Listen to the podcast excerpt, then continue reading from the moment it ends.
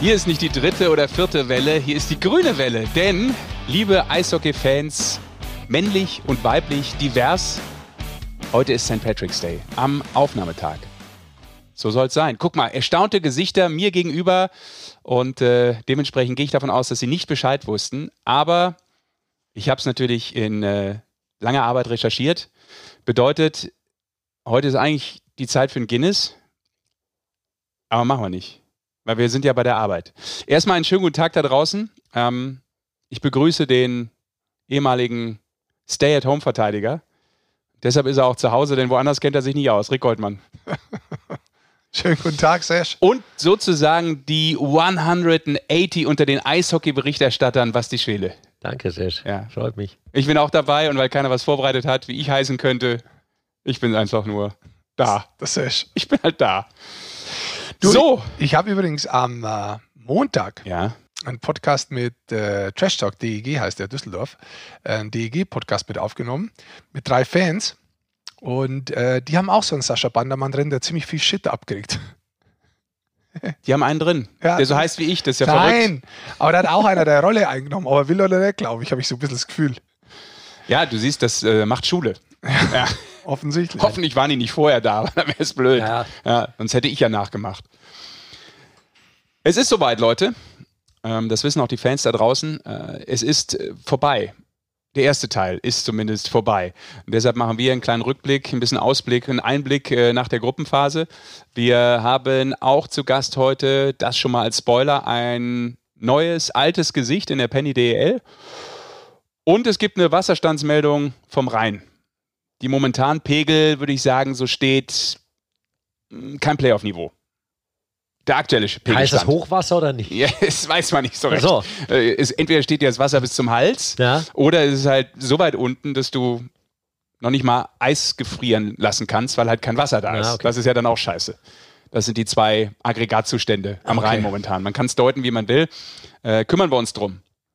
Aber wir wollen mal ganz kurz, bevor wir auch zum ersten Gast dann später kommen, äh, draufschauen, was so passiert ist. Also erstmal muss man sagen, das als kleine Promo, denn wir sind ja äh, powered, presented, angezündet von Magenta Sport. Und äh, es gibt natürlich das als Hinweis von kommenden Samstag, also in der Woche, wo wir jetzt aufgezeichnet haben, äh, das ist der 20. bis hin zum 18. April. 103 Live-Eishockey-Events. Das Ganze inklusive auch der Konferenzen bei Magenta Sport. Und dann ab dem 18.04. gibt es die Playoffs, äh, was ja in diesem Jahr sozusagen der Super-Quickie sein wird, alle zwei Tage. Der eine oder andere kennt es vielleicht. In sechs Spielen zum Meistertitel. Das ist dann äh, die Schlagzeile. Aber das ist schon zu weit vorausgeblickt. Wir wollen uns erstmal darum kümmern, was ist in diesen 24 Spielen in den Gruppen Nord und Süd passiert und äh, wer hat sich gut geschlagen, wer hat ein bisschen geschwächelt, wo ist Potenzial da für das, was noch kommt, wenn jetzt dann die Verzahnungsrunde startet.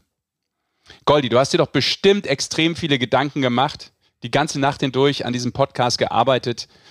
Ähm, wo, wo würdest du sagen, hat jemand was liegen lassen? Wo hat vielleicht jemand eine gute Schulnote verdient? Ich, ich bin immer noch an der Rechen, ich hänge an der Rechenaufgabe, gerade fest, muss ich sagen.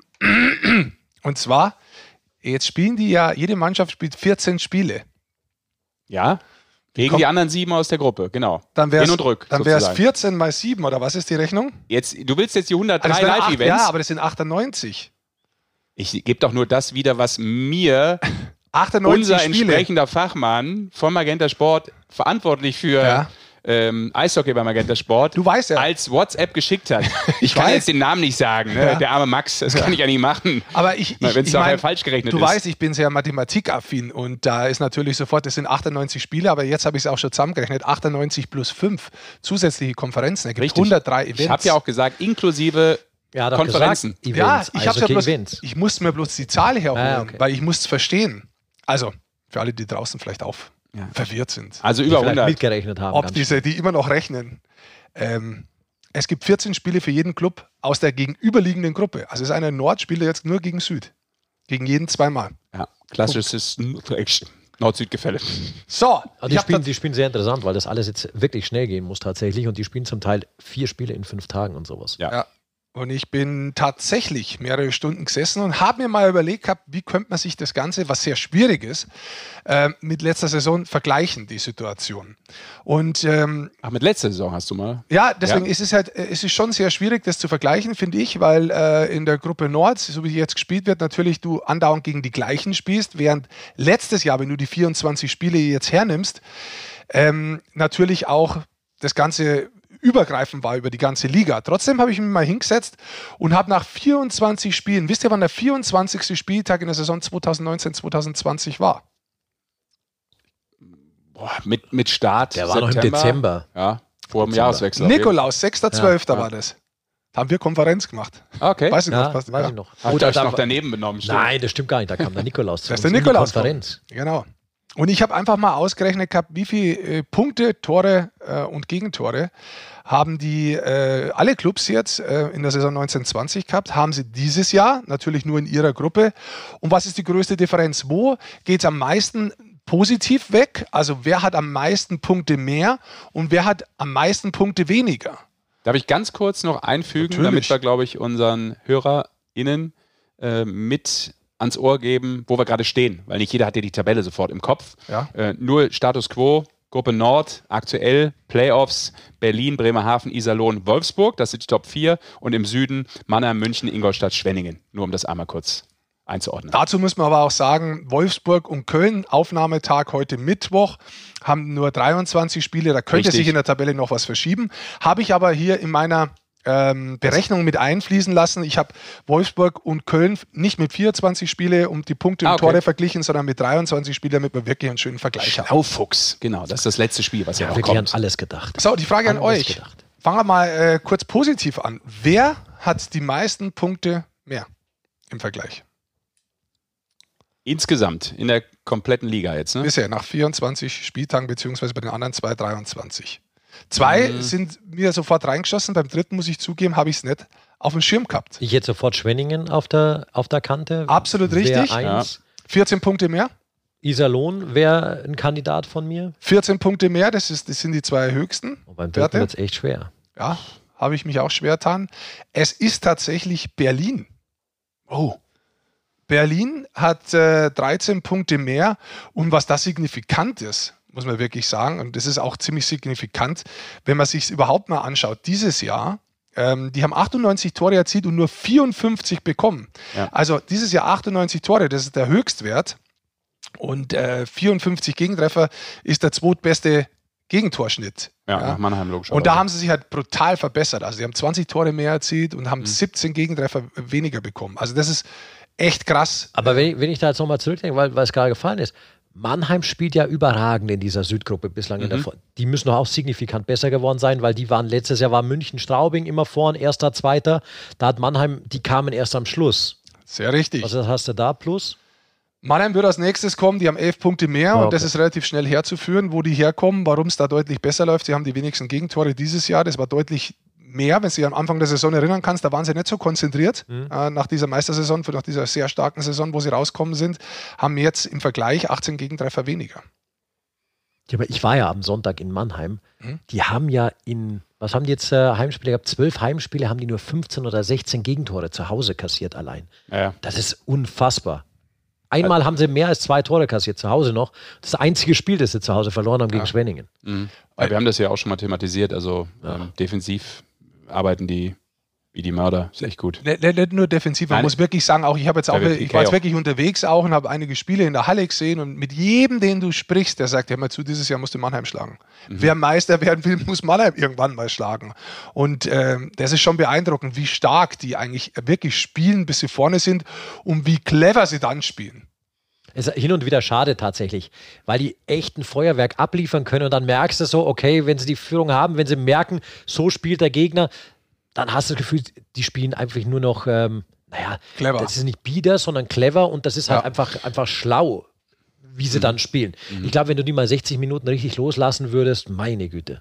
Und ich finde auch, äh, dass du so eine Mentalität sofort erkennst. Ich habe das Spiel gegen Ingolstadt äh, gemacht, in, in, in, Ingolstadt, das vierte Spiel äh, von diesen beiden Mannschaften, äh, wo 0-3 nach sieben Minuten. Also genau, ja, wo, wo Mannheim ja eh schon 3-0 in der Serie geführt hat.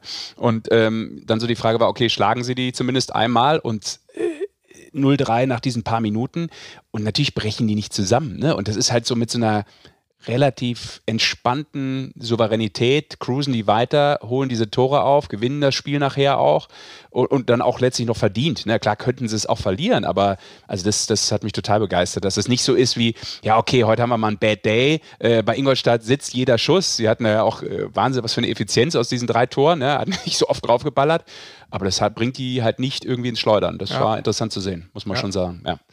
Wenn man sich äh, auch vielleicht noch ganz kurz ein Wort zu Iserlohn und Schwenningen, weil ich ja. das auch interessant gefunden habe, 14 äh, Punkte beide mehr, wenn man sich das da anschaut. Iserlohn hat letztes Jahr, in der letzten Saison, äh, nur 49 Treffer erzielt. Also sie haben sehr, sehr wenig Offensive letztendlich äh, gestalten können und das ist der große Unterschied. Die haben jetzt dieses Jahr 26 Tore mehr und deswegen kommen die Punkte auch zustande. Während es bei Schwenningen fast andersrum ist. Also die haben auch ein paar äh, Treffer natürlich mehr erzielt, aber das ist nicht so wirklich hoch, sondern die haben einfach viel bessere Defensive. Die kriegen 22 Gegentreffer weniger in diesen Spielen. Und deswegen haben sie auch da wahrscheinlich den Grund dafür, dass sie da die Punkte mehr holen. Bevor wir vielleicht auf die eingehen, die deutlich weniger Punkte haben, ähm, ist, ist bei fast allen Mannschaften schon äh, äh, deutlicher Unterschied zu erkennen. Nur eine Mannschaft, und die hätte ich echt nicht, auch nicht auf dem Schirm gehabt, muss ich sagen, die sind fast komplett gleich, also von den Toren gleich, punkten dieses Jahr eins mehr, äh, von den Toren, die sie bekommen haben, fast gleich, Gegentore mehr, und das ist Augsburg. Mhm. Augsburg war letztes Jahr ähm, am 11. Tabellenplatz zu dem Zeitpunkt ähm, mit 26 Punkte, dieses Jahr haben sie 27 Punkte. Und wenn man dann immer sagt, ja, die Südgruppe ist besser, ja, da haben sie aber die Punkte theoretisch konstant gehalten ja. im Vergleich zum letzten Jahr. Gegen andere Gegner. Gegen andere Gegner, ja. ja. Also ich weiß, das hinkt alles, es ist trotzdem irgendwie interessant mal anzuschauen. Natürlich immer mit dem Hintergedanken, okay, du hast nicht alle gespielt und so weiter, aber ich finde es trotzdem, ich finde es schon spannend, diese Werte zu sehen.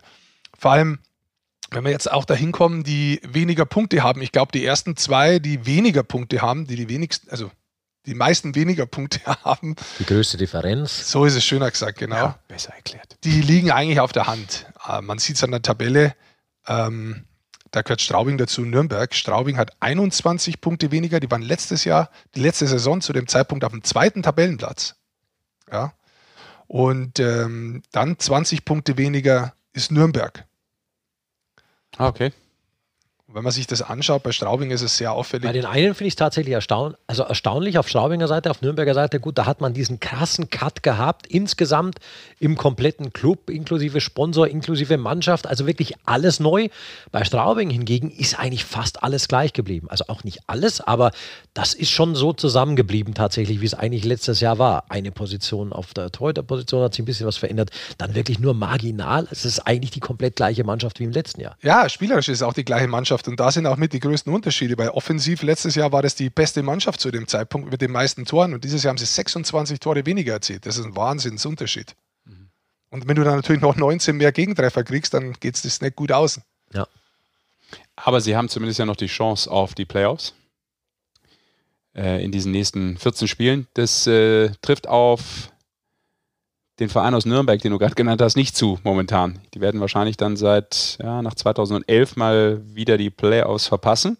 Mit nur vier Siegen aus den 24 Spielen, 17 Punkte geholt, was ein Schnitt ist von 0,71. Das ist natürlich wenig. Aber Getoppt ja. nur noch von Krefeld, die haben nur 17 Punkte, 0,62 Punkte im Schnitt. Genau, aber wir haben ja das auch schon mal als Thema gehabt in einer Folge vor ein paar Wochen. Das war Folge, jetzt lass mich kurz nachschauen, bevor ich hier Quatsch erzähle. Schau doch mal nach. Ich schau mal nach. Ich gehe mal hier. Nimm's ganz die, genau. Ich trinke aber einen Schluck Tee. Folge 79, Titel Raststätte Magdeburg, wo ihr unter anderem eben auch ähm, Nöbi. Genau, ja. Marcel Nöbels angerufen habt. Aber eben auch, hat. eben auch den Geschäftsführer ähm, der Nürnberg Ice ja. Äh, Wolfgang Gastner zu Gast hattet. Ähm, 11. Februar war das, also ist noch nicht so dramatisch lange her, ähm, wo er sein Konzept oder das Konzept des Vereins erzählt hat. Und äh, Deshalb würde ich sagen, lass uns direkt bei Nürnberg bleiben, weil das jetzt äh, ein Thema von uns ist.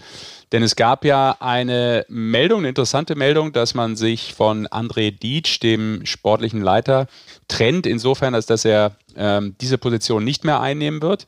Ähm, weiterhin momentan zumindest noch äh, im Verein bleibt als Torwarttrainer und ich glaube auch noch für den Nachwuchs verantwortlich genau. ist vom ERC. Ne? So ist das, glaube ich, immer noch momentan avisiert. Und man hat Stefan Ustorf geholt als neuen als sportlichen, sportlichen Leiter. Leiter und äh, starken Mann, was den Sport betrifft. Da fragen wir doch mal nach. Wollen wir das mal machen? Lass uns das Den mal. rufen wir direkt mal an. Verrückte Sachen. Mit ihm haben wir ja auch gesprochen vor, ja, ist schon ein bisschen länger her, vor ein Das paar war im Monaten. Sommer, war im Sommer. Ja, Ja, genau. ja, das war im Sommer, ja. Zu Hause aus seinem Keller damals, glaube ich. in den USA. So war der Empfang schlecht. Nee, oder es Hallo? war damals der. Stefan, der hier ist die. Eishockey-Show. Beste Grüße. Hi Jungs. Hi, Hallo. Stefan. Grüß dich. Die, Stefan, erstmal äh, danke für deine Zeit und äh, die erste Frage muss natürlich sein, wie busy bist du gerade schon? Das Telefon klingelt klingelt. Warte, ganz kurz, ganz Ja. kurz. Das ist nur Da so, kauft er schon einen Spieler ein, noch gerade nur ganz frisch da und schon nur wird so ein einer gesigned. Klingelton im Hintergrund, ist das nur das ist eingespielt. Es das war, mit dem ausgemacht. Sesh ausgemacht, War glaube ich auch, dass ihr zwei das Ja. ausgemacht habt. Nein, tut mir leid, da sind wir völlig falsch verbunden. Okay. Okay? Doch bei den Einsteigern sind wir schon, aber Christoph Sandner ist schon seit Jahren nicht mehr hier. So, ich ziehe das mal in der Zwischenzeit ein bisschen runter. Mach Genau. das mal kurz. Ja, Dann hörst du aber nicht, wenn der Stefan Genau, wieder er- Zeit Ja, sagt. kurz kommt, nicht da wissen wir nicht. Mal hoch. Geben Sie mir eine Sekunde, bitte. Jungs, gib mir mal eine 30 Sekunden. Ja, Ja, alles ja, klar. alles klar. wir rufen wieder an. Wir rufen nochmal an. In einer Okay, Minute. Ruf zurück, genau. Ja, ruf zurück. Also, Naja, aber äh, was klar war, es war Office- auf jeden Fall nicht der heiße Office. Draht. Ja, es war nicht der heiße Draht nach Nord Nordamerika. Nee, Also das aber war voll im nicht. Office drin schon, Klang schon. deutsch. Voll im Office-Betrieb drin, Ja. der Stefan sofort. Hat er schon richtig äh, Telefondienst abzuleisten. Schau mal da. Ja, er darf noch nicht zur Mannschaft, habe ich gelesen, ähm, sondern er darf erst ab Donnerstag zur Mannschaft. Heute ist, also ab morgen. Ja, hast du mit äh, Quarantäneregeln. Richtig, allem, genau, damit er dann zur Mannschaft darf, wahrscheinlich wegen Tests und so weiter. Ja. Und Aber äh, was ich sagen wollte vorhin auch, wir hatten ein ihn auch, Telefon hat er wohl schon Ja. bekommen, das er vorher ein anderer gehabt hat. wir hatten ihn auch in einem Podcast, du hast gerade gesagt, irgendwann im Sommer war das, äh, Folge 49, ich weiß nicht mehr, wann das war. Äh, und da hat er damals auch erklärt, hey, ähm, ich bin ja damals in Berlin so am Ende so in den Scouting-Bereich abgedriftet, ähm, auch natürlich in Verbindung mit den LA Kings. Ähm, aber das war irgendwie nicht so das, was ich 100% wollte. Das war nicht das, was ich machen will eigentlich. Und äh, dementsprechend ist das vermutlich jetzt die Position, die er sich vielleicht auch mal ausgemalt hat. Fragezeichen, können wir ihn gleich fragen. Ja, ich glaube, das ist auch die Position, die er eigentlich in, in Berlin so gehabt hatte. hat, genau. Tatsächlich oder hatte, ja. Ja. Aber, Das war ja relativ früh nach Karriereende, hatte er das ja, ja, schon mal. Und, und interessant Zeit. wird auch sein, wir stellen jetzt die Fragen einfach schon mal zuvor, bis wir uns die wieder erreichen. Äh, tatsächlich, ob, ob Nürnberg auch bei diesem Weg bleibt. Du hast es ja gesagt, wir haben mit Wolfgang Gastner gesprochen, eben, Ja. dass, man, dass man jung bleiben will, dass man praktisch dieses Konzepte, Konze, äh, komplette Clubkonzept eigentlich ähm, verändern will im Vergleich zu den letzten Jahren, dass man sich als Ausbildungsverein auch sieht. Ähm, Mit einem Trainer, der ja auch aus dem Nachwuchs kommt, Ganz genau. Frank Fischöder. Ne? Ganz genau. Bin ich gespannt, ob er. Aber es gibt ja auch immer der Chef vor, eigentlich. Aber als sportlicher Leiter hast du natürlich auch selber deine Vorstellungen. Du musst ja auch haben. Ich habe mir das auch nochmal angeguckt, weil ich so dachte, es wird so viel geredet über den sehr jungen Weg von Nürnberg oder das, was die Idee jetzt ist für die nächste Zeit. Es hat ja auch der Wolfgang gesagt, es geht ja nicht darum, dass es jetzt passiert, sondern dass es halt für uns ein längerer Weg ist, wie lange man ihn dann auch durchhalten kann. Das ist ja auch mal schon die Frage äh, bei so einem Wechsel auf einem Sportdirektorposten. Eigentlich hast du ja mit dem Menschen angefangen, damit du diesen Weg eben mittelfristig gehst. Jetzt kam so raus, okay, offensichtlich war das vielleicht auch eine zu hohe Belastung, so klang es zumindest aus den Stimmen, die man gehört hat, weil er sich eben auch noch um den Nachwuchs und noch um die, die Goalies gekümmert hat. Aber ich habe mir den Altersschnitt mal durchgeguckt oder angeschaut. Ähm, Die sind so bei knapp 26, so 25,5. Ähm, Das haben drei weitere Teams jetzt auch mit äh, den Eisbären, mit Köln und mit Krefeld, die auch in diesem Bereich jung sind. Also was das Jüngste jetzt in der Ja, bei Liga denen so ziehen hergibt. natürlich die zwei 16-Jährigen mittlerweile schon 17 äh, ordentlich nach unten. Nürnberg noch. Ja. Elias und, und Roman Kechter. Genau. Ich habe mir aber die Eiszeit so angeguckt von diesen Young Guns. Ähm, Nürn Nürnberg hat jetzt vier Spieler, 20 Jahre oder jünger im Team, drei unter 20, das hast du gerade gesagt. Ähm, und da ist so Julius Karrer so als Verteidiger der Einzige, der so eine wirkliche Rolle einnimmt. Eiszeit hat, Ja. ne? mit ähm, 15 Minuten. Also das ist ja schon dann äh, schon viel oder ist schon eine Ich gute. fand das ein bisschen schade. Ich habe Nürnberg tatsächlich relativ oft in meiner Rotation gehabt, bislang in den ersten 24 Spielen. Den Roman Kechter, wenn du den loslässt, das ist echt einer, der hat enormes Potenzial. Ich fand es immer wieder schade, dass man den auch nicht so, weißt du, was halt was, was man oft gern sieht, dass du die Jungs auch positionsgetreu einsetzt, dass du halt nicht sagst, okay, der läuft in der vierten Reihe mit, sondern ich setze ihn da ein, wo er seine Stärken hat. Das ist, finde ich, ein bisschen schade, dass das nicht passiert ist. Naja, vielleicht mal ein kurzer Gedanke. Ich weiß nicht, wenn du das aber so machen würdest, dann bräuchtest du ja auch dementsprechend schon gute Imports, wo du jedem dazustehst oder, oder sehr gestandene deutsche Spieler, die dann wieder Nöbis zum Beispiel und der Pföderl, dann Reichel Lukas Reichel mit dazu nehmen. Ja. Oder äh, jetzt gestern in München hat der JJ Peterka gespielt, die haben die Reihen umgestellt. Mhm. So, jetzt kriege ich es natürlich nicht mehr hin. Mit obwohl Mark wir, Vokes. Der Spielanstalt, Vokes war in der Mitte, gell? Ja. Ich glaube auch, äh, da war der Vokes in der Mitte und dazu war noch erfahrener auf der Außenbahn. Ich glaube, da Frank Mauer. Ja, das, das muss sein. Nee, das war, das war der, der Elis. Ah, Elis, ja. Elis war es, genau. genau. Vox Elis Peterka. Da hast du natürlich dann äh, einen Top-Import-Spieler, da hast du äh, einen Top-deutschen Spieler und dann kannst du so einen dazuschmeißen. Da weiß ich nicht, ob die Qualität in Nürnberg wirklich auf den Importstellen dann so gut ist, dass du dann auch sagst, ja, die kann ich durchmischen, weil der jemanden zieht. Vielleicht, ja, vielleicht Frage. nicht auf allen, aber du hast, auch, du hast ja einen Luke Adam, äh, du hast ja. einen Chris Brown, du hast einen Patrick Reimer, du hast jetzt äh, schon erfahrene Spieler da drin, finde ich, in der Mannschaft auch. Ja, aber die so wirklich funktionieren. Also ich meine, du hast jetzt drei du, angesprochen. Du hast ja, das ist eine Reihe. mit der Tabellensituation hast du natürlich auch äh, Leute, die mit sich selbst dann kämpfen. Das Richtig. ist ja auch klar irgendwann. Ja, das, das ist, schon, ich schon ist schon was anderes. Der Usti ist übrigens fertig und wir können ihn anrufen. Das machen wir direkt wieder. So. So, jetzt. Jetzt klappe die zweite. Grüß dich nochmal. Rick, Sascha und Hi. Basti nach wie vor hier. Und äh, dementsprechend haben wir äh, festgestellt, es ist schon richtig viel zu tun da im Office, oder? ja, es, gibt viel zu tun, absolut. Äh, ja. Keine Sache, du, ich hatte genug Zeit zum Ausruhen jetzt, alles gut. okay. Ähm, Stefan, hol uns doch mal ab und auch vielleicht äh, zu Beginn mal unsere äh, Zuhörer und Zuhörerinnen. Ähm, bist jetzt frisch in Amt und Würden, äh, musst dich da noch mhm. eingrooven, das ist klar. Aber wann war so der äh, erste Kontakt? Wann war klar, äh, das wird äh, dein neuer Arbeitgeber? Uh, der erste Kontakt hat stattgefunden vor, lass mich nicht lügen jetzt, also ich würde mal sagen, drei, dreieinhalb Wochen ungefähr. Ja. Ja, sowas um den Dreh rum. Drei, dreieinhalb Wochen, äh, da hat sich Wolfgang Gastner bei mir gemeldet. Ähm, äh, und hat äh, ja anfangs erstmal gesagt, er, er ist sich noch sicher, aber er, er macht sich Überlegungen. Dann haben wir uns einfach mal am Telefon kurzzeitig unterhalten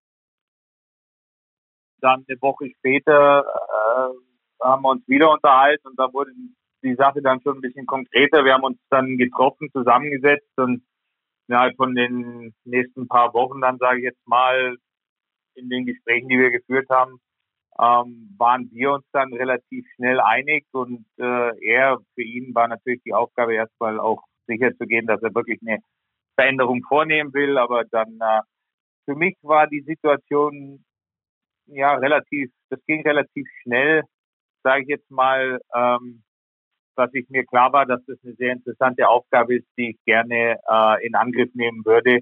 Äh, und ja, das, das ja, ging, hat nicht mehr so lange gedauert dann danach. Und Stefan, du warst ja vorhin in ähnlicher Position bei den Eisbären, warst dann jetzt ja. natürlich auch aktiv auf Jobsuche, was ähm, derzeit sicher Corona-bedingt auch gar nicht so einfach alles ist tatsächlich. Äh, was wurde dir mitgegeben tatsächlich in Nürnberg? Man hat ja diesen Club komplett ähm, um 180 Grad umgedreht, kann man glaube ich so sagen, vor der Saison. Da ist das Sportliche natürlich mit einkalkuliert. Wird man auch mit dir bei diesem Weg bleiben der Erneuerung in Nürnberg? Ja, ja, ja, das war, das war ähm, die eindeutige Vorgabe von, äh, von Nürnberg. Äh, so wollen wir das machen. Äh, bist du interessiert daran, diese Arbeit so auf diese Art und Weise fortzusetzen oder, oder diesen Weg zu gehen? Ähm, und ja, äh, ich meine, du musst dir natürlich schon bewusst sein, ähm, äh, die, wenn, wenn wir über diesen Weg sprechen, ähm, äh, das bedeutet, wir wollen mit, mit jungen deutschen Spielern, wir wollen jungen deutschen Spielern die Möglichkeit geben, bei uns äh, zu spielen, sich zu entwickeln, Leistung zu bringen und, und äh, wie gesagt, zu absoluten Stammkräften in der DEL zu werden. Aber wir müssen natürlich auch äh, den, diesen Spagat schaffen zwischen Entwicklung und, äh, und Ergebnissen und Erfolg. Also, weil ähm, es ist ein ergebnisorientiertes Geschäft und äh, äh, ab nächster Saison gibt es den Abstieg und wenn wir letzter werden, weißt du selber, wie das ist, dann fragt dich kein Mensch, wie viele junge Spieler du entwickelt hast. Du sprichst den äh, Spagat an, Usti. Wenn du, ja. was du jetzt machen kannst, so den äh, Kader zusammenzustellen nach deiner persönlichen Philosophie, ähm, was ist denn deine Philosophie? Erklär das mal ein bisschen genauer, weil diesen Weg, vielleicht kennt den auch nicht jeder, den Nürnberg davor hat. Und was ist deine Philosophie und was kann damit ja. für Zielstellung für nächste Saison äh, realistisch sein? Ja, ich, ich bin ganz ehrlich, weil ich glaube, das hat einfach wenig Sinn, jetzt groß irgendwas zu erzählen und dann Tatsache ist, ich habe 15 bestehende Verträge für nächstes Jahr. Ähm, mein Handlungsspielraum für die nächste Saison ist nicht sehr groß. Das heißt, dass die neuen Verträge oder die neuen Spieler, die ich, äh, die ich verpflichte, die ich finde, hoffentlich, äh, die müssen, ähm, die, die müssen Leistungsträger sein im Sinne von, die müssen uns nach vorne bringen, ähm, äh, obwohl es nur eine bestimmte Anzahl ist, aber die müssen uns nach vorne bringen, dass wir nächstes Jahr schon den nächsten Schritt nach vorne machen ähm, und, und konstant einfach auch in der Lage sind, Spiele zu gewinnen. Äh, das ist ja bis jetzt nicht der Fall gewesen. Im Großen und Ganzen ist für mich die Situation so, ähm, ich glaube, um auch vor allem jungen deutschen Spielern die Chance zu geben, in dieser Liga zu bestehen und äh, und, und äh, Erfolg zu haben, musste sie meiner Meinung nach mit äh, Erfahrung und, und Führungsqualität umgeben. Und das heißt, dass ich ja, äh, was die Ausländer angeht, äh, doch ein bisschen mehr auf erfahrene Ausländer äh, schauen werde und auf äh, ausländische Spieler, von denen ich hoffentlich weiß, dass sie auch ähm, in ihren vergangenen Stationen Führungskräfte waren, die bereit sind, mit jungen Spielern zu arbeiten. Ich glaube, wenn du äh, Ausländer verpflichtest, äh, als, sage ich jetzt mal, ich will uns keinen kleinen Club, Club nennen, weil das sind wir nicht, aber, aber ein Club mit einem, mit einem kleineren Budget, wenn du da Ausländer verpflichtest, dann kommt es natürlich oft vor, dass du Spieler holst, die sich bei dir beweisen möchten, die bei dir unterschreiben, um sich zu präsentieren für den Rest der Liga oder für den Rest Europas, um dann ähm, äh, hoffentlich irgendwo bei einem großen Verein für viel Geld zu unterschreiben. Ähm, und die Sorte Spieler, sage ich jetzt mal, äh, sind dann meistens auch Spieler, ohne dass ich jetzt jemand auf die Füße treten will, die halt, ja, die, die, die spielen, um sich zu präsentieren. Und ich brauche Spieler, die bereit sind, äh, die Rolle eines Mentors zu übernehmen für meine jungen deutschen Spieler. Ich, ich muss meine Spieler aber dann auch daran messen. Und ich glaube, wenn du vorher ganz klar kommunizierst, was du erwartest, ähm, dass du eben auch erwartest, dass sie, dass sie helfen, deinen jungen Kader zu führen, zu leiten und auch, auch die Zeit investieren und mit diesen jungen Spielern verbringen, dann musst du sie auch daran messen, wenn es darum geht, äh, möglicherweise Verträge zu verlängern oder, oder ihre Leistung einfach zu beurteilen. Vielleicht hat ein Spieler dann ein bisschen weniger Punkte, ähm, sorgt aber dafür, dass sich sein äh, 18-jähriger Linksaußen hervorragend entwickelt. Und, und das sind so die Dinge, auf die ich achten muss und achten werde. Usti, das hört sich für mich ein bisschen an. Ich weiß, das ist jetzt der Hink, der Vergleich, aber es hört sich trotzdem für mich ein bisschen an, als wie der Spirit von Berlin, von den Eisbären Berlin, als sie richtig erfolgreich waren. Da hat man zu der Zeit, finde ich, äh, immer wieder es geschafft, junge Spieler bei den Eisbären einzubauen, sehr, sehr gute Importspieler wirklich zu haben und gestandene Deutsche, die dann insgesamt als Kollektiv funktionieren. Das ist ja ähnlich, wie du das jetzt gerade versuchst zu erklären, oder?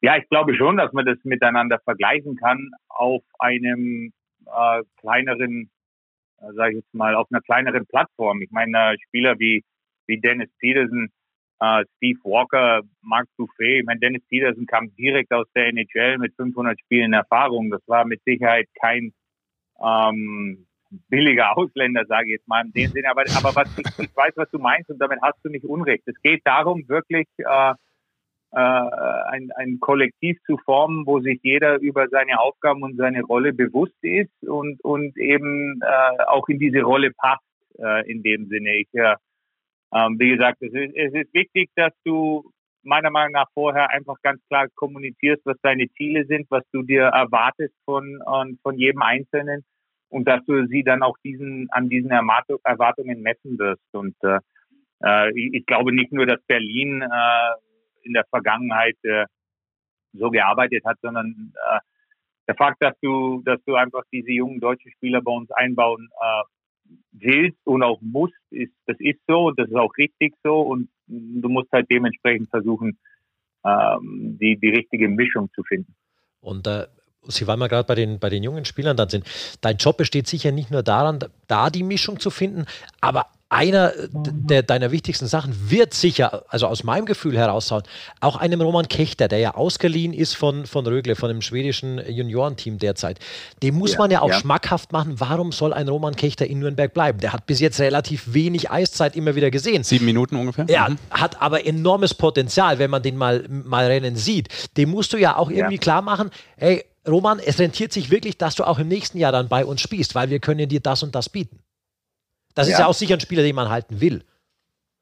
Absolut. Äh, ich bin da ganz ehrlich, Roman Kechter hat im Augenblick bei mir absolute Priorität. Er ist aus Nürnberg, äh, er hat hier im Nachwuchs gespielt äh, und er ist in seinem Jahrgang mit Sicherheit einer der talentiertesten deutschen Spieler, die wir haben. Und ich werde alles dran setzen, um ihn davon zu überzeugen, dass es richtig ist für ihn und für seine Entwicklung in Nürnberg zu bleiben. Und dafür muss ich ihm natürlich Argumente liefern. Das ist ganz klar.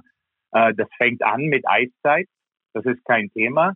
Ähm, das ist aber auch das Programm drumherum. Ich muss ihm, äh, ich muss ihm Dinge bieten, von denen er überzeugt ist, dass sie ihn äh, zu einem besseren Eishockeyspieler machen. Und das ist äh, meine Aufgabe für die nächsten paar Wochen. Das ist ganz klar. Ähm, es ist so, ähm, ich bin nicht der Trainer und ich bin als, als, als Manager eigentlich immer mit der Philosophie die Sachen angegangen. Die, die Eiszeit, die entscheidet der Trainer. Ich will da nicht runtergehen und will sagen, du machst jetzt das, das und das. Äh, das halte ich für falsch. Und ich will auch nicht, dass Spieler zu mir kommen äh, und in meinem Büro sitzen und sagen, äh, sprich mit dem Trainer, ich spiele nur sieben Minuten pro Spiel oder mir gefällt äh, meine Position nicht und ich will das. Da bin ich auch kein Fan von. Ich bin der Meinung, dass solche Sachen zwischen Spielern und Trainern kommuniziert werden müssen und da müssen Lösungen gefunden werden. Äh, im, aber wir müssen natürlich ganz klar sagen, dass wir äh, alle hier in Nürnberg und auch, auch der Trainerstab, Frank Fischöder und Manuel Kofler, uns bewusst sein müssen, dass es der Weg ist, den wir gehen wollen und dass wir dafür eben auch bestimmte Dinge, Dinge tun müssen, äh, was die jungen Spieler angeht. Und ähm, Eiszeit muss man sich trotzdem immer verdienen. Du kriegst nur, weil du jung bist, bei uns keinen Freifahrtschein, aber ich muss natürlich auch jungen Spielern erlauben, dass sie Fehler machen dürfen, weil die werden sie machen. Und ich kann, wenn ich wirklich daran äh, interessiert bin, junge Spieler auf lange Sicht hinweg zu entwickeln, dann, äh, dann kann ich natürlich nicht äh, nach einem Fehler sagen, okay, heute ist der Abend für dich beendet. Das, das bringt uns alle nicht nach vorne, das bringt den Spieler nicht nach vorne. Aber das ist ja, das ist ja im Endeffekt genau das, was Frank Fischer über 20 Jahre lang gemacht hat. Und, und das ist der Weg, den wir zusammen gehen wollen. Du, ich habe noch eine Frage und zwar, wenn man so drauf schaut, äh, jetzt würde ich auf die Punkte rumreiten mit 17 Punkten momentan in der Südgruppe letzter, aber wenn man sich die Tore anschaut, 50 geschossen, das sind die wenigsten, 98 bekommen, das sind die zweitmeisten. Wo siehst du die größte Baustelle, wo was passieren muss? Eher so in der Offensive oder in der Defensive?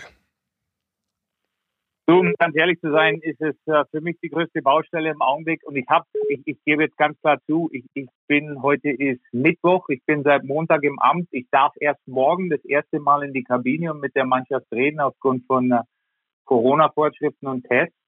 Ähm, deshalb ist es jetzt nicht ganz so einfach. Ich habe äh, im Vorfeld auch schon wieder gesagt, dass es sehr, sehr schwierig ist für mich, mir ein genaues Bild zu machen, was hier funktioniert und was nicht funktioniert, nur weil ich jedes Spiel im Fernsehen gesehen habe. Das, das funktioniert so nicht. Äh, das wisst ihr alle selber.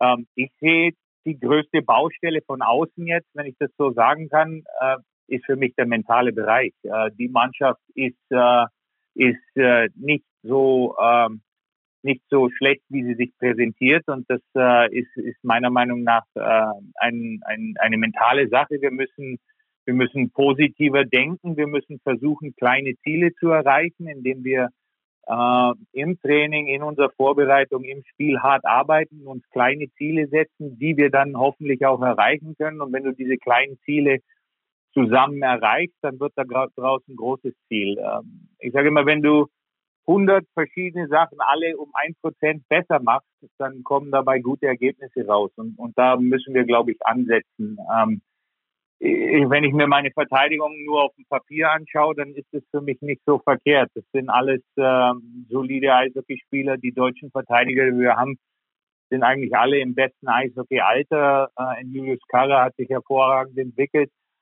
Wir müssen jetzt Wege finden. Ich muss, ich muss analysieren, warum.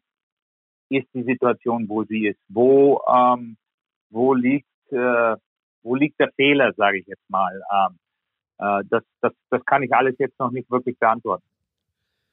Stefan, und äh, mal, mal weg von der Mannschaft, vielleicht nochmal hin zu dir, mhm. zu deinem neuen mhm. Job.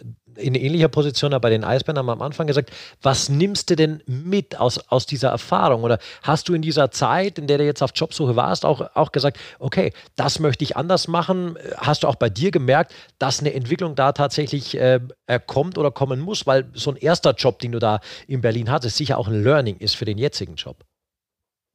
Du ganz klar, du, du willst ja oder du hoffst ja eigentlich immer, dass du aus deinen äh, Fehlern der Vergangenheit lernst. Und ähm, ich habe zu meiner Zeit in Berlin äh, in den ersten drei Jahren als sportlicher Leiter mit Sicherheit äh, äh, Dinge gemacht, auf die ich stolz bin. Äh, die Mannschaft hat sich in den drei Jahren jedes Jahr verbessert, von Pre-Playoffs, Viertelfinale, Halbfinale. Im vierten Jahr war sie im Finale. Das, das war auch noch äh, eine Mannschaft, die sehr, sehr viel mit mir zu tun hatte, sage ich jetzt mal. Also von daher ergebnistechnisch war das nicht alles verkehrt. Ähm, aber ich habe mit Sicherheit äh, äh, hoffentlich viel, viel dazugelernt, wenn es darum geht, äh, äh, zu kommunizieren. Das Wort benutze ich sehr oft, aber das halte ich einfach für absolut äh, elementar, was diesen Job angeht. Und äh, ähm, ich habe auch, ja, ab und zu, wie soll ich das sagen, ähm, ich sag mal so, das, das was ich gelernt habe, ist, wenn ich äh, äh, diese Verantwortung für diesen Job übernehme und im Endeffekt auch für das Resultat dafür verantwortlich gemacht werde, ähm, dann will ich auch derjenige sein, der die Entscheidungen äh, am Ende trifft. Mhm. Und äh, das, das werde ich mit Sicherheit hier jetzt so machen. Mhm. Ja, das ähm, haben wir auch äh, eingangs, als du dann eben noch kurz telefoniert hattest, nochmal besprochen, weil wir im Sommer ja auch gequatscht haben in einem unserer äh, Podcasts, wo du ja auch nochmal gesagt hast, hey, in Berlin war das später für mich so, viel Scouting, das ist nice to have, aber ich wollte eigentlich anders eingespannt sein. Ich will etwas machen, wo ich selber mehr machen kann. Insofern bist du jetzt eigentlich an der Position, wo du hin, hin wolltest. Also perfektes äh, Berufsbild jetzt, oder? Ja, das ist die Position, die ich im Endeffekt haben wollte. Ich glaube, mhm. hier, äh, ich habe ich hab in den vergangenen paar Wochen auch verschiedene Gespräche geführt, hatte auch äh, die Möglichkeit, äh, hatte, hatte ein wirklich konkretes Jobangebot für eine, für eine komplett andere Position jetzt, sage ich in dem Ding, in dem Sinne, die, die sehr, sehr interessant war, von der ich auch glaube, dass ich, ähm, dass sie mir wirklich Spaß gemacht hätte und alles, aber wenn ich dann da gesessen bin und die zwei Dinge miteinander verglichen habe, habe ich eindeutig mehr Gedanken investiert an diese Position, in der ich jetzt bin, habe mich dort einfach, habe hab mehr mich damit beschäftigt, habe mehr Ideen gehabt, äh, äh, habe mehr, ja, also ich, ich, war einfach mehr involviert, was diese Sache angeht und deshalb äh, glaube ich und hoffe ich schon, dass ich die richtige Entscheidung getroffen habe. Ja, und äh, das, was du gemacht hast, ja dann auch für Berlin in Verbindung mit äh, Nordamerika und den Kings, ist ja sicherlich äh, nicht nachteilig für das, was jetzt kommen wird. Ich denke mal, dein Telefonbuch ist nach wie vor auch äh, als ja, ähm, in Amerika lebender ähm, bis vor kurzer Zeit, wenn man so will, ähm, ist das ja etwas, was dich wahrscheinlich in dem Job dann auch nochmal nach vorne bringen kann und somit dann auch die, die Ice Tigers. Sind wir gespannt. Ja, das hoffe ich. Ja, dann wünschen wir dir eine gute Zeit, äh, dass du da richtig ankommst, dich eingroovst äh, mit allem, was dazugehört, äh, auch dem Telefondienst und äh, dass du happy bist mit dem, was du jetzt tust, obwohl du ja auch, muss man sagen, äh, bisher ja auch ein erfolgreicher Podcaster warst. Aber gut, äh, ne, manche Karrieren gehen nach oben, bei uns bleibt sie halt immer da, wo wir sind. So ist es halt. Ne?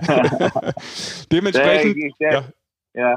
Der Podcast, ich habe mich mit Daniel darauf geeinigt, dass wir versuchen werden, bei bestimmten Gästen weiterhin zusammenzuarbeiten. Den ein oder anderen ehemaligen Spieler, okay. den müssen wir noch zusammen interviewen. Das werden wir auf jeden Fall machen. Alles klar. Also, schön zu hören und äh, dann wünschen wir dir alles Gute und äh, toi toi toi für den Job äh, bei den Ice Tigers. Stefan, danke. Ich, da ich danke euch auch. Weiterhin viel Spaß. Danke, jo, ciao. Ciao. Viel Spaß. Bei denen geht es weiter übrigens am Samstag mit der Verzahnungsrunde daheim. Als erstes gegen genau. Iserlohn und dann spielen sie Donnerstag nächste Woche das zweite Spiel in Köln. Ja, da wird es dann natürlich auch darum gehen, äh, du kannst jetzt nicht mehr die ganz großen Dinge reißen, aber vermutlich äh, sich vor allem aus dieser Verzahnungsrunde äh, mit äh, vielen Siegen möglichst äh, ja, Schmuck nochmal zu verabschieden, auch wenn da äh, der Weg Richtung Playoffs natürlich jetzt mit 17 Punkten verbaut ist, sage ich mal. Äh, ich weiß noch nicht mal, ob es rechnerisch möglich wäre, aber das wäre dann wahrscheinlich äh, ein kleines Weltwunder für die Ice Tigers. Ja. Haben wir das eingeordnet? Nürnberg, wie geht's weiter? Ich rechne schon wieder. Natürlich ist das rechnerisch theoretisch ja, möglich. aber die spielen ja andere gegeneinander. Da ist es ja, also das ist ja, das ist Richtig. eine Mathematik, da habe ich keine Chance als Fünfer-Mathe-Abo. Abo-Mensch. Also ist schon so, man muss sagen, in der Gruppe Süd äh, kämpft eigentlich um diesen vierten Platz Schwenningen, Straubing und Augsburg. Und in der Gruppe Nord, da würde ich sagen, ist es deutlich enger. Da ist Düsseldorf, Köln, Wolfsburg und Iserlohn. Also das sind vier Teams, die da wirklich äh, kämpfen von den Plätzen drei bis sechs, wo die Reise hingeht. Genau. Ja, leider, wenn man so will, spielen halt äh, richtig nur sechs Mannschaften in beiden Gruppen, um, um eine Chance dabei zu sein, um es mal so auszudrücken. Und das sind eben die Playoffs, die Top 4. Ähm, Aber die Frage ist Ja. natürlich auch, wenn man ja sonst immer gesagt gehabt hat, naja, das Gefälle ist so groß durch die zwei Gruppen. Ist da das Gefälle weiterhin so groß oder habe nur ich jetzt das Gefühl, dass zum Beispiel die Gruppe Nord durch diese Einteilung, durch das näher zusammengerückt ist und mehr Clubs dann quasi auch durch die, Ein durch die Aufteilung noch um den vierten Platz und direkt die Playoff-Plätze spielen? Du meinst, sie haben das absichtlich gemacht? Nein, nein, nein, nein. Ich habe nur, nachdem ich mir das da mehrere Stunden angeschaut Ja. habe und da rumgerechnet habe und mir so ein bisschen mal die Tabelle angeschaut habe, wirklich sehr äh, eher so systemweise gedacht habe und jetzt nicht so wirklich in, in der Spielart selber, habe ich mir die Frage einfach nur gestellt, ob das momentan tatsächlich spannender ist. Ähm, ich heißt, heißt jetzt nicht, dass ich die äh, Situation per se so sehen möchte. Ja, ich glaube, dass das schon auch abstumpfen kann, wenn du sehr, wenn du mehr, deutlich mehr Spiele hast in der eigenen Gruppe. Und ich glaube auch, dass es irgendwo auch das Ergebnis verfälscht. Aber trotzdem ist es so, dass man, wenn man sich das jetzt anschaut, wie der Basti, äh, wie der, wie der Sesh, so heißt der, Entschuldigung, richtigerweise gerade gesagt hat, ähm, es sind in beiden Teams sechs dabei, die eigentlich kämpfen. Um genau. mehr oder weniger, und jetzt müssen wir wieder in die große Tabelle denken, um den achten Platz. Ja. Und das finde ich jetzt durchaus spannend. Das hast du auch nicht allzu oft gehabt, tatsächlich auch in der großen Tabelle dann. Also da waren auch immer dann vielleicht sogar oft schon, schon vier Mannschaften relativ schnell abgeschlossen. Ja, tatsächlich. Das, äh, Dann hast du immer zwei noch gehabt, die so um den zehnten Platz dann noch Ja. gekämpft haben. das ist so ein bisschen ein Unterschied, Ja. genau, tatsächlich. Dann lasst uns doch mal wechseln vom Süden in den Norden. Ähm, da sind wir auch äh, bei Mannschaften, die natürlich nach, noch darum kämpfen, in die Playoffs zu kommen, abseits jetzt von Krefeld. Und äh, da ist vielleicht so ein bisschen äh, Aschermittwoch momentan am, am Rhein. Äh, Im Rhein, nicht im Rhein, aber am Rhein und um den Rhein herum. Nämlich in Köln und in Düsseldorf, die ja beide ähm, vielleicht so unter dem Radar sind, vor dem wo sie eigentlich hin wollten, mit äh, ja, einem Punkteschnitt von äh, 1,43. Da sind die Kölner Haie momentan zu finden, auf Platz 5 in der Gruppe Nord. Wie gesagt, äh, Stand jetzt, heute kommt noch ein Spiel äh, mit den Haien, aber die Düsseldorfer EG 1,29. Man ist Sechster, alles noch drin. War schon klar. Zweiter, war auch schon Genau. Zweiter eine Zeit lang. Aber sie haben so ein bisschen, vielleicht ist deshalb in der Landeshauptstadt von NRW momentan so ein bisschen die sportliche Krise, denn äh, sie haben sechs Niederlagen in Folge mit 9 zu 28 Toren kassiert. Da eben jetzt auch zuletzt ähm, zu Hause das 3-6 äh, im Derby gegen die Haie, wo Nachdem sie dann zum ersten Mal äh, ein Spiel gegen die Haie verloren haben jetzt in der Saison. Vorher hat das ja in den Derbys wunderbar geklappt. Und äh, ja, es fehlen, ich habe mir das mal ausgerechnet, es fehlen 7% der Punkte, dann wären sie Vierter. Also man sieht, da ist jetzt noch alles drin in diesen 14 Spielen. Ähm, und wir gucken mal, was der Grund vielleicht dafür ist, warum das gerade jetzt, äh, oder wir hören mal rein, warum das gerade in äh, Düsseldorf momentan nicht so funktioniert beim, beim Chefcoach, bei Harry Kreis. Zack, den funken wir auch mal an. Der Harry freut sich ja, habe ich Ja, er gehört. hat äh, geschrieben, Noch. äh, er freut sich. noch. Er weiß nicht, was kommt. Sind wir natürlich wieder zu spät. Aber das lag jetzt nicht an uns, ausnahmsweise mal. Es liegt immer an uns. Ja.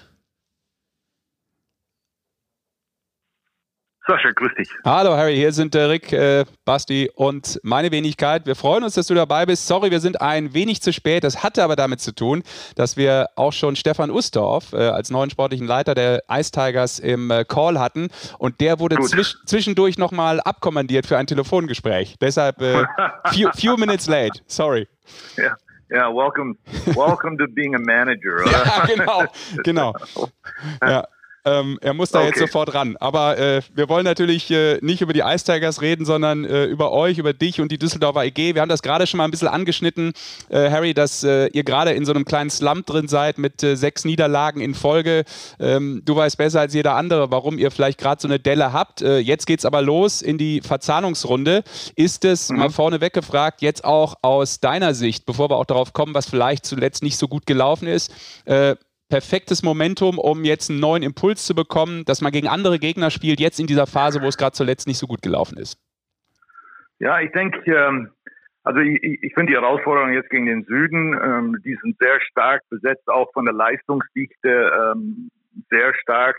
Äh, das wird für uns wieder eine neue Challenge sein. Ich glaube, das ist äh, eine gute Situation für uns, dass wir neue äh, Gesichter bekommen, neue Namen bekommen, auch im Vorbereitung des Spiels äh, andere Videos zu sehen, zu bekommen als äh, die Gegner, die wir schon dreimal hatten.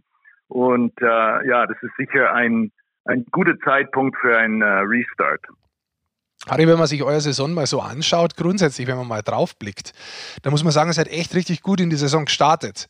Ähm, dann hat es Ausfälle gegeben in der Verteidigung. Zwischendurch hat es auch ein paar andere gegeben, aber Sanetti und Johannessen, die sind langfristig raus. Ähm, hat es ein bisschen was damit zu tun, warum es in letzter Zeit äh, schwieriger worden ist bei euch? Ja, Rick, es gibt, äh, es gibt sicher viele Faktoren. Ähm, die Ausfälle, ich meine, der, der, der Club hat gesagt, wir werden keine Verstärkungen während der Saison äh, vornehmen die zwei Neuverpflichtungen mit äh, Kyle Kaminski und äh, Jan Bejek, das waren wirklich aufgrund von äh, langfristige Ausfälle in der Verteidigung. Das ist schon richtig. Wir hatten auch über eine längere Phase, das waren glaube ich mindestens vier oder fünf Spiele, auch nur mit fünf Verteidiger gespielt, sage ja. ich mal. Das heißt, ähm, das hat schon, glaube ich, ein bisschen Kraft gekostet, wobei die Spieler das nie, nie sagen würden. Ähm, ja, eben, und dieses Up and Down in der Mannschaft, das, das gibt es immer. Wichtig ist, dass man dann, wenn man im Tal ist, so schnell wie möglich rauskommt. Das ist uns dann ein bisschen schwer gefallen. Äh, unser Powerplay hat äh, ein bisschen nachgelassen. Äh, die Anzahl der Tore, die wir geschossen hatten, hat ein bisschen nachgelassen. Und äh, ich denke, wir haben auch ein oder andere Gegentreffer bekommen. Ähm, ja, die hätten vielleicht unter anderen Umständen, wären sie nicht gefallen. Und das nagt natürlich auch, denke ich, auch ein bisschen am, am Selbstvertrauen unserer zwei jungen Torhüter und auch dann, das überträgt sich dann auf, auch auf unsere Mannschaft. Aber Harry, es ist, es ist ja, man sagt ja auch immer, normal im Laufe einer Saison, dass so, so ein Tief kommt. Siehst du es relativ entspannt oder schrillen bei dir schon ein bisschen die Alarmglocken, weil du sagst, ähm, ja, vor allem Selbstvertrauen mit den jungen Torhütern ist nicht so weit her oder wird dann natürlich hart daran gearbeitet, denen das Selbstvertrauen auch wieder zu geben, dass man dann insgesamt von hinten raus wieder stabiler wird? Also ich meine, du bist ja ein Trainer, der viele, viele Situationen und wahrscheinlich auch solche Situationen schon x-mal durchgemacht hat. Ja, genau, das ist, gute, äh, genau, das ist nicht mein erstes Rodeo und äh, dafür heißt es auch äh, Ruhe bewahren. Das ist so. Wir schauen uns genau die Situationen an und wir haben auch verschiedene Faktoren angesprochen. Ich meine, es liegt ja, wie gesagt, wir haben ja das Projekt äh, zwei junge Goalies, äh, das sind wir eingegangen. Wir haben auch regelmäßig gewechselt. Das heißt, jeder wusste, wann er spielt, wie er sich vorzubereiten hat. Ähm, aber wir wissen auch, dass äh, ein Torwart, das hängt viel mit dem Mentale zusammen. Und da haben wir äh, auch im Unterzahl, sage ich mal, ein paar Tore bekommen. Ja, wo es auch nicht so geklappt hat. Das summiert sich, glaube ich, in, in, äh, im, im Laufe der Saison. Und dann eben, dann verliert man ein Spiel, zwei Spiele, drei Spiele hintereinander. Und ähm, ja, dann äh, fängt das Vertrauen vielleicht insgesamt ein bisschen äh, zu schwanken. Wir schauen uns ganz genau an, okay, wie sind die Tore gefallen? Sind Fehler geschehen innerhalb unseres Systems oder sind Fehler geschehen außerhalb unseres Spielsystems. Solche Fehler äh, werden sofort angesprochen, auch korrigiert. Fehler innerhalb der Saison, äh, innerhalb des Systems meine ich, Kampf, äh, Bad Pass, äh, Unlucky Bounce, das kann immer passieren. Ähm, was wir auch thematisiert haben, waren äh, Strafzeiten, dass wir doch äh, vermeidbare Strafzeiten genommen haben, die uns auch nicht geholfen haben in der Phase. Wenn ich mir jetzt mal äh, das Spiel anschaue am Montag, das Derby, dann geht es ja ein bisschen in die Richtung, was du sagst. Ihr kriegt im ersten Wechsel äh, mehr oder weniger gleich mit dem ersten Schuss den ersten Gegentreffer. Äh, dann gibt es einen Konter zum 2-0. Ihr selber habt einen Konter 3-1, kriegt das Ding aber nicht rein. Dafür gibt es dann mhm. noch ein 3-0 im Powerplay. Das ist eigentlich so ein Drittel, wie du ein bisschen jetzt äh, defensiv besprochen hast. Da waren wir einmal, kommt da komisch rein, dann war man nicht hundertprozentig bereit. Auf der anderen Seite hat man nicht das Selbstvertrauen, dass man vorne die Tore schießt und trotzdem kommt man im zweiten Drittel wieder zurück, ist eigentlich dran. Es fehlt aber dann der Punch nach vorne. Ist das so ein bisschen die Situation? Ja, ich meine, Rick, du kennst es ja, ähm, Salvador hat ja lang genug gespielt, wenn es bei einem Super nicht so läuft, dann sucht man eher vielleicht eine kompliziertere Lösung als, als wirklich die einfache Lösung. Oder man vertraut dann nicht mehr seine Instinkten. Man, man hatte eine gute Lösung, äh, instinktiv würde man die unter anderen Umständen machen, aber ja, ja da gibt es vielleicht eine andere Möglichkeit, eine andere Möglichkeit. Und dann ist dieser Fenster der Gelegenheit ist schon zu.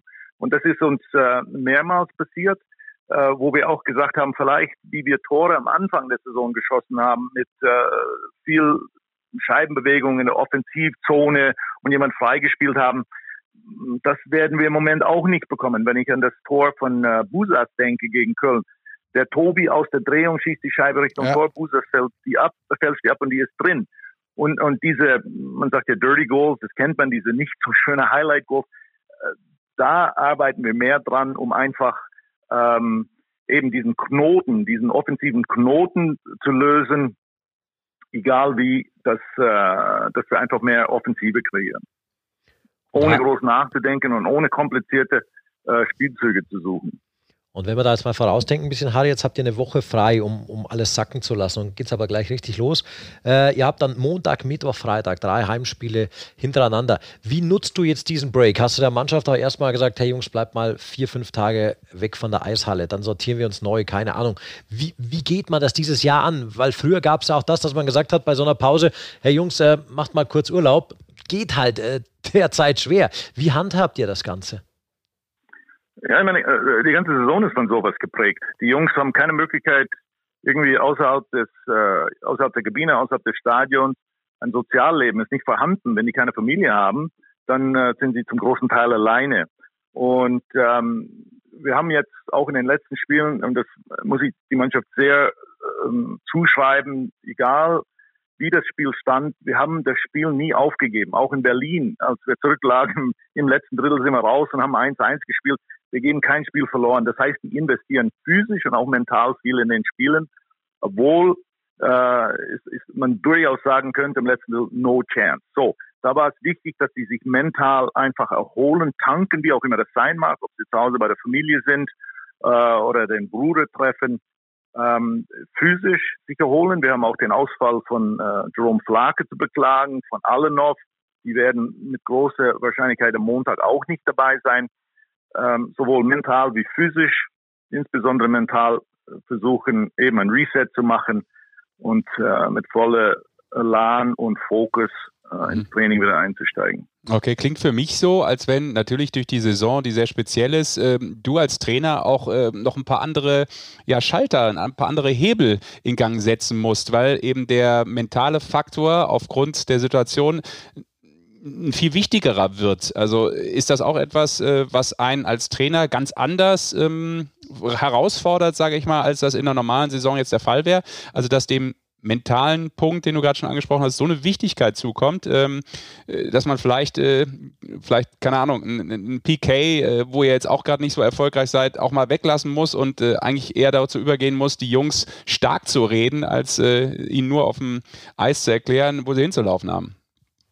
Ja, ja, sowieso. Das, ich meine, das ist ein sehr guter Punkt. Äh, sowieso. Wir, wir, versuchen da, natürlich sind wir kritisch in der Auseinandersetzung mit der Situation, wie wir es besser machen könnten, aber groß Druck aufbauen, also das geht, glaube ich, jetzt bei uns. Ich kann ja nicht für andere Clubs sprechen, ich kann auch nicht für andere Trainer sprechen, ja. aber ähm, schon als wir in die Saison hineingestiegen sind, haben die Spieler auf, auf sehr viel verzichtet ähm, auch mit sehr vielen Unsicherheiten gestartet. Äh, auslaufende Verträge, die waren sehr dankbar, dass die überhaupt die Saison beginnen konnten und ihr Beruf ausüben könnten. Aber mit fortlaufender Dauer, das sind sicher ähm, Gedanken, die Spieler mit sich tragen, auch im Hinterkopf haben. Das heißt, äh, auch hier äh, geht es nicht darum, einen Spieler bloßzustellen, fertig zu machen. Es geht den Spieler darum, ähm, sich auf, auf die Aufgabe für den Club vordergründig ähm, zu stellen, äh, die zu lösen und so weit zu kommen wie möglich als Mannschaft.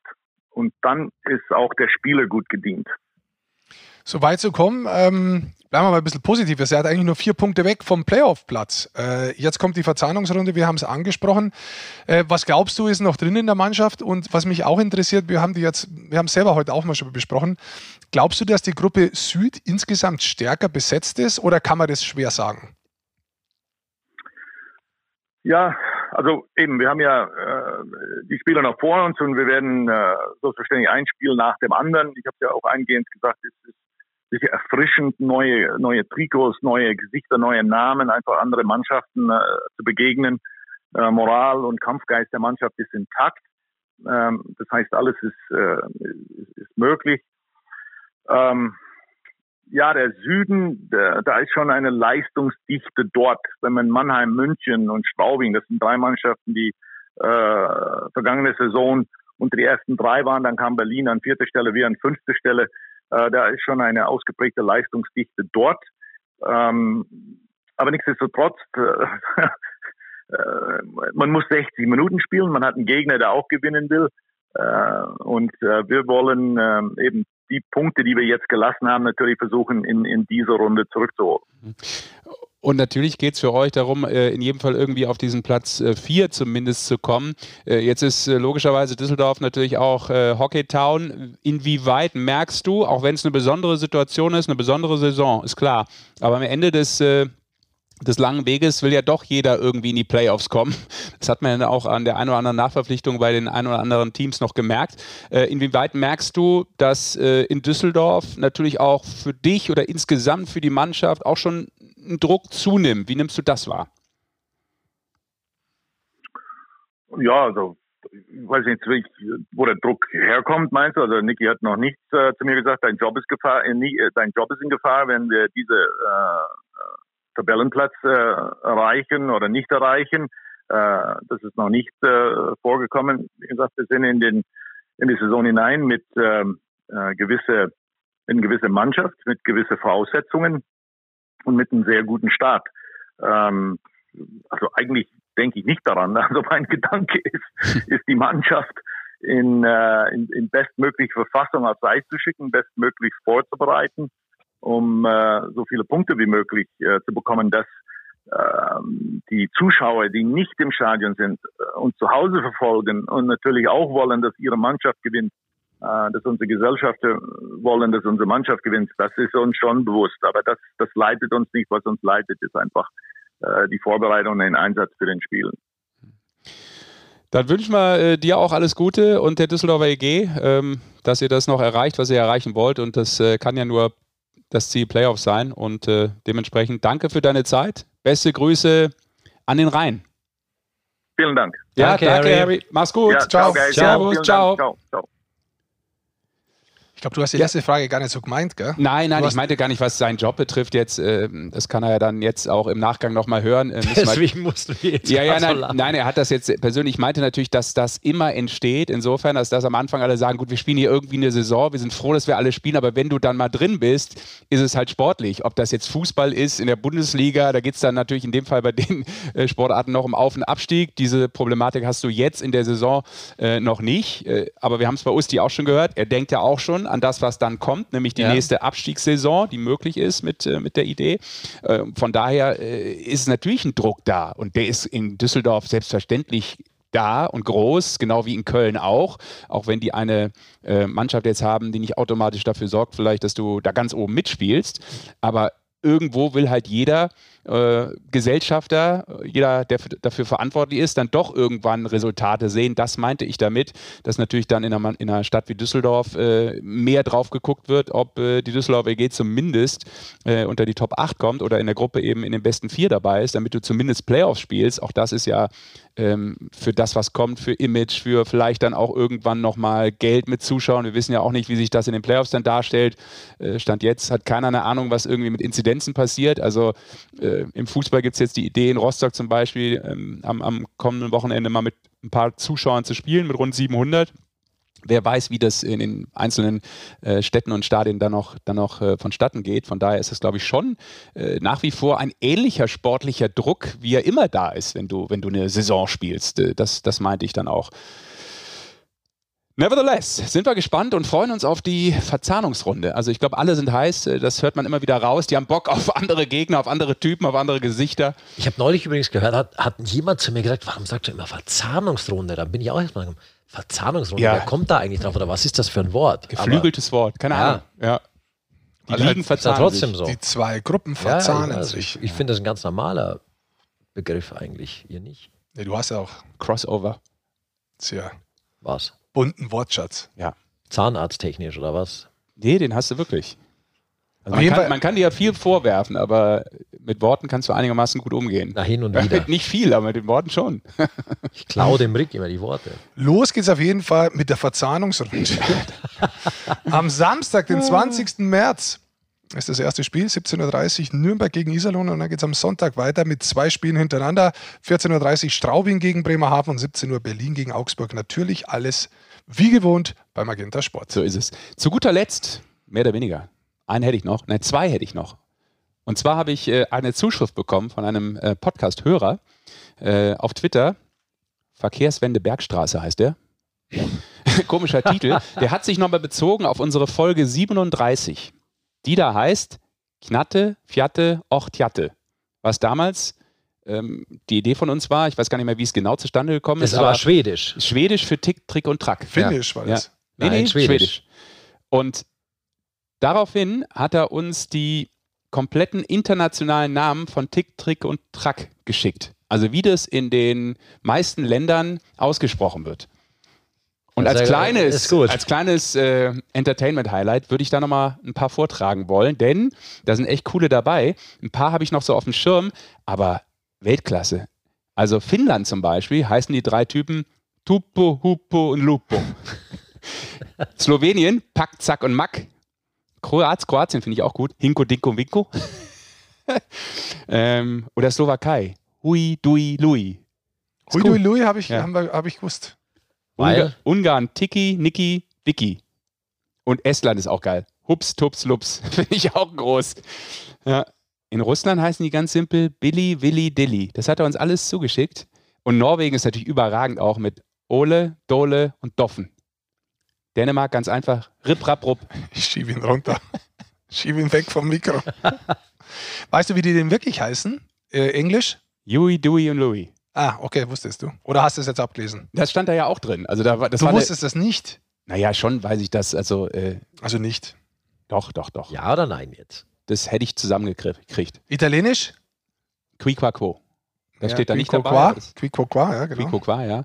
Frankreich, Riri, Fifi, Lulu. Juanito, Jorgito und Jamito. In España. Sí. Und äh, Türkei, da ist natürlich jetzt blöd, wenn ich das ausspreche, weil ich echt nicht weiß, wie es genau äh, betont bitte. wird. Aber ich sage jetzt einfach Ja, Chin Chan Chem. ist toll. Ja. So, also diesen äh, intellektuellen Beitrag hätte ich dann noch beizusteuern Mhm. gehabt. Das ist natürlich toll. Da freuen sich alle. Und heute ist ja St. St. Patrick's Day. Deswegen bist du ganz in grün heute. Deswegen hast du so einen feierroten Saubierschädel auf. Hast du schon ein paar reingestellt oder was? Kindesumzug in der Ich muss ganz ehrlich sagen, St. Patrick's Day, das wusste ich überhaupt nicht, dass es das gibt, bis ich dann in Amerika war. Und, und, und da war das ja. Du bist einfach mitgegangen, hast mitgefeiert, Nee, es gibt was zu zelebrieren. Aber da hatten die ja wirklich da in der Innenstadt, Boston und so weiter, das war, ist ja Wahnsinn da. Das ist ja ganz, ganz groß. Da, da, da ist ja. ja, die färben ja auch Flüsse grün, die durch Städte fließen. ja mir war das nicht so klar. Ich, Ich kann, ich, das ist auch hier groß. Meine Jungs spielen ja im Sommer Hurling, äh, irischer Nationalsport. Und Die spielen Hurling? Ja, was Das ist ist ein Hurling? mega Sport, finde ich. Ich Ja. finde Hurling überragend. ja, das spielen die. Ich habe das ist- schon es ist- drei, drei TV-Sendern vorgeschlagen, übertragt? Ich finde das mega. Ich war in Irland und habe mir äh, ein Hurling-Spiel angeguckt und dann wird das rauf und runter im Fernsehen übertragen. Ich bin überhaupt nicht mehr losgekommen. Ich habe, glaube ich, acht Stunden vor der Glotze gesessen, ja, weil ich das mega finde. Und dieser Spiel. komplette Verein finanziert sich fast ausschließlich aus dem Guinness-Verkauf am St. Patrick's Day. Aber Also zurzeit natürlich deswegen die Finanzierung schwierig derzeit. ich kenne Curling, aber hilf mir mal, was Hurling ist. Hurling ist der irische Nationalsport. Das ist eine Mischung aus Lacrosse, Mhm. Rugby, Fußball. Du hast so ein, so ein, so ein äh, mit so einem Netz, äh, so ein, so ein, so ein äh, Lacrosse-Schläger? Nee, das ist kein Lacrosse-Schläger, Ja, ja, sondern so der, der ist, ist so ge- abgeflacht. Du hast ihn in der Hand besser wie, schlagen wie, ein Tennis, wie ein Tennisschläger aus Holz, der Genau. aber keine so, so große Schlagfläche praktisch hat. Äh, du kannst den, den Ball, das ist ein relativ schwerer Ball, ähnlich wie ein Baseball, den kannst du tragen, den kannst du aber auch auf dieser Kelle praktisch Genau. führen. Und dann musst du ihn aber immer auf und ab und dann gibt es Tore, da ist auch ein Torwart drin. Du kannst unten ein Tor schießen, du kannst aber auch über die Latte praktisch wie beim, beim Rugby äh, Punkte erzielen. Beim American Football oder Rugby. Genau, ja, es ist Rugby eine Mi auch, ja. Mischung aus allem so ein bisschen. ziemlich cool. Ist also sehr dynamisch. intensiver Sport, Ja, ja. sehr, sehr dynamisch. Sehr, Das, deshalb fand ich das auch so fernsehaffin, weil ich dachte, boah, das ist total actionreich. Da Ja, geht's richtig ab. total, also, da ja. war ein wenig Stillstand, was ja für so Sportarten immer ganz gut ist. Apropos Stillstand, das vielleicht noch als Last News. Schau, wie er Äh, schaut. Hurling. Schau, ja. wie er schaut. schlechte, äh, schlechte Nachricht gab es noch äh, vom Deutschen Eishockeybund. Äh, die haben nämlich die Saisons, die Saisons der Nachwuchsligen abgebrochen. Ähm, U20, U17 war ja schon unterbrochen seit äh, Ende letzten Jahres. Und äh, ja, haben schon letzte Saison kein Meister ermittelt. Schade. Meister immer- wurde aber schon ermittelt, tatsächlich. Ja, Im Frauen-Eishockey. das stimmt, ja. ESC Planek hat äh, Genau. gewonnen. Ne? Glückwunsch. Glückwunsch, genau. Shoutout an Ja, gut, dass Die wir den noch untergebracht haben, den Shoutout. Ja, ist immer schade. Ich, mir ist das immer ein Dorn im Auge, muss ich ganz ehrlich sagen. Natürlich äh, verständlich, weil es dann auch irgendwann nicht mehr anders geht. Auch von, von der Planbarkeit und ähm, Terminen äh, geht es sich da nicht mehr aus. Aber äh, das ist etwas, was mir persönlich ähm, echt wehtut, weil Profisport, gut, dass er läuft, ist auch wichtig. Aber der Unterbau, dass der überhaupt in diesem Corona-Jahr jetzt echt über zwölf Monate und noch mehr komplett untergeht, dass diese ganzen äh, jugendlichen Leistungssportler äh, teilweise ihren Sport nicht mehr ausüben können. Ähm, das, ist, das, ist, das ist schade. Ich muss sagen, da geht es jetzt mir nicht mal um die Heranführung an Leistungssport oder ob da jemand mal Leistungssportler wird oder nicht, sondern da geht es ja eigentlich um viel mehr. Das ist ja für mich ist Sport ja ein soziales Miteinander, wo du äh, sehr wohl bei Teamsportart ein Teamgefüge lernst, mal Ja. zurückzustecken, dich mal durchzusetzen, dich mal zu reiben, durchzubeißen und andere Sachen. Du Und lernst ich, fürs ich Leben. Danke. Und ich, äh, ich sehe da eigentlich die viel größere Mhm. äh, Herausforderung, dass, dass, dass Kindern momentan Ja. ein Jahr voller Bewegung, was sowas dann gegeben ist, das nicht unbedingt heißt, dass das dann jeder auch daheim so weiter gefördert wird oder gefördert werden kann. äh, Dass sie die Bewegung haben, das ist das eine. Aber das soziale Miteinander, das, das tut mir echt viel mehr noch leid äh, äh, für Kinder, die das momentan nicht haben und was, was die da versäumen und was da verloren geht, als ja, die Leistungsdichte für ein Jahr zu beurteilen. Natürlich ist das bitter und für alle die, die dann irgendwo auf dem Sprung sind, irgendwo, wo es weitergeht, ist das alles scheiße. Aber ähm, ich finde einfach, dass der Sport viel mehr ist als Sport. Sport ist für mich eine Erziehung. Und das kann ich selber sagen. Ich glaube, ich bin äh, durch, durch Eishockey auch mit erzogen worden, in der Eishalle erzogen worden. Ob das alles immer so gut ist, weiß ich jetzt auch nicht im Nachhinein. Gut, dass du aber- überhaupt ein Stück weit erzogen wurdest. aber nee, jetzt mal ernsthaft. Äh, das geht einfach ab. Ja, also dieses, dieses äh, in der Schule ist ja auch nicht so viel da, wo man sich wirklich trifft vor Ort, wo man ähm, im Kollektiv äh, äh, äh, lernt, auch sich was abschauen kann von, von, von Größeren. Ja, und trotzdem vielleicht auch mal lernt, mit gewissen ähm, Gefühlen umzugehen, mit gewissen ja, sozialen Sachen, die man lernen muss, umzugehen. Und das ist einfach, das finde ich viel, viel schlimmer, was da letztendlich fehlt. Dem ist nichts mehr hinzuzufügen. Danach kann Word. nichts mehr kommen. Word. Word. Gut. Dementsprechend danke fürs Zuhören. Ihr So lieben. Eishockey-Fans da draußen. Lasst uns ein Abo da, lasst uns einen Kommentar da, as you like. Auf jeden Fall freuen wir uns, wenn ihr diesen Podcast euch reinschraubt über die Ohren und das auch in den kommenden Folgen tut. Das war die heutige Folge, die Eishockey-Show powered by Magenta Sport. Macht's gut, beste Tschüss. Grüße, ciao. Ciao.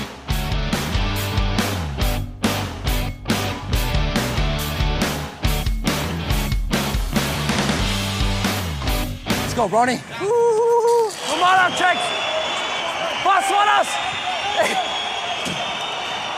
Schau dir das auf dem Video an. Alle Spiele der Penny DEL live. Nur bei Magenta Sport.